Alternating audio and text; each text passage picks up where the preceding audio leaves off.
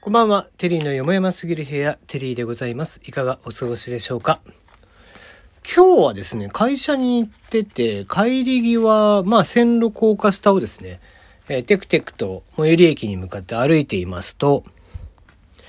なんか20メーターぐらい先にですね、おじいさんが、なんか変な風に、まあ腰をこう、えー、道端に腰つけて、もう後ろにこう、どてって座り込んで手を後ろについてね、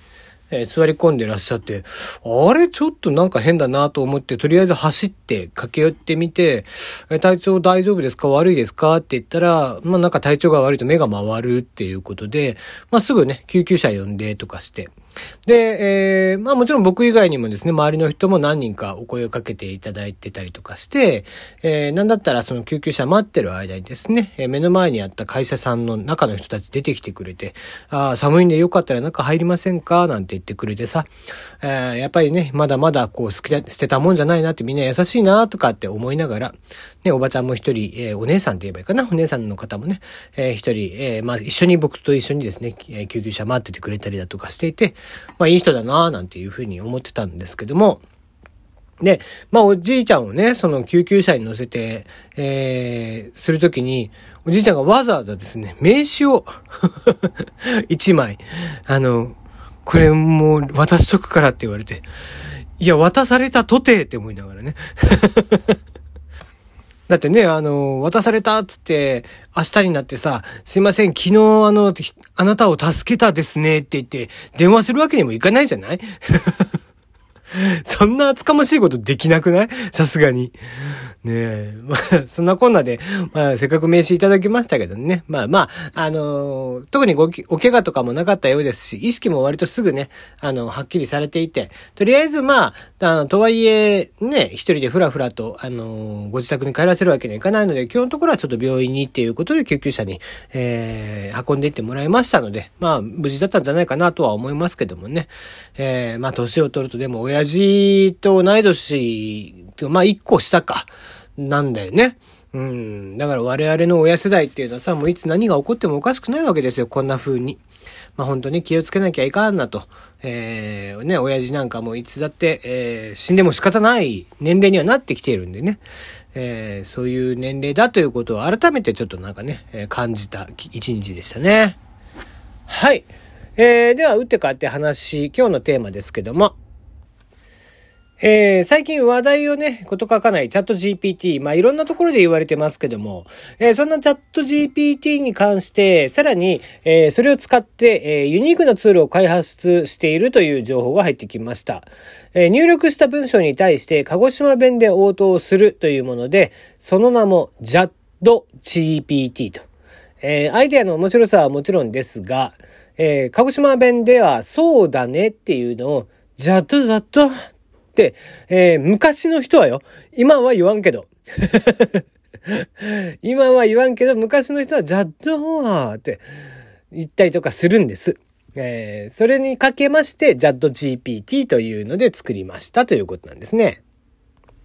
えー、ツイッターに投稿された動画では、ジャッド GPT のベータ版の動作を見ることができまして、入力した文字を鹿児島弁に変換している様子が確認できますということなんですね。えー、中には、今日はいい天気ですね。という文章が、これ鹿児島弁に直すと、今日は天気じゃどねに直したり、こんなことがありましたっていうのを、鹿児島弁では、こういうな子も会いました？になるなど、その制度は上々になるということですね。こちら作っていられるのは、鹿児島出身の株式会社デジタルレシピの CTO を務める古川さん。ご自身も AI ライティングアシスタントツール、チャットチャイ、チャットシーかな？チャイじゃねえな。チャットシーの運営を行っている人物として知られているそうです。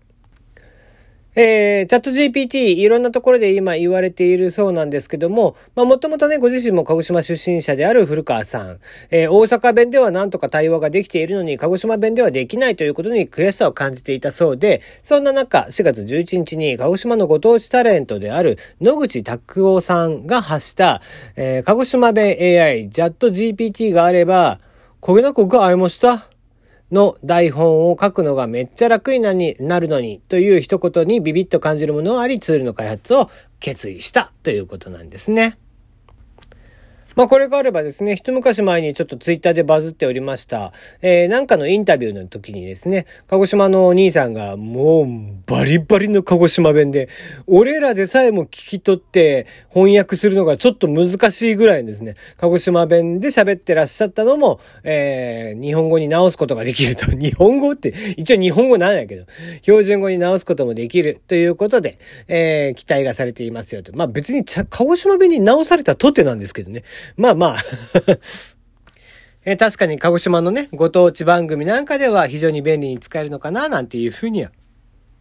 思いますが、えー、鹿児島弁、ちなみに、えー、地域によっては方言がこ、うん、細かく異なっておりまして、中でも独特なのが、英町。えー、こちら、えあまりにも難解な言葉から英語にかけまして、英語。えー、英語の言葉ね、英語と呼ばれることもありまして、若い世代での、えー、話、えー、をする方っていうのを、その方自身がですね、もうどんどん減っているという状況らしくて、そういった、えー、細かい方言などにも対応していきたいというふうに語っているとのことです。ということで、えー、ジャット GPT ですね。えー、まあ、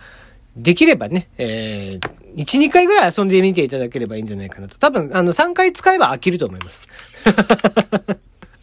え場合によってはですね、あの、僕勝手に翻訳します、しますんで、あの、えー、これを鹿児島弁に直してくださいみたいなのがありましたら、ぜひ送ってもらえたらな、なんていうふうには思っています。ということで、今日はこの辺でお開きです。また。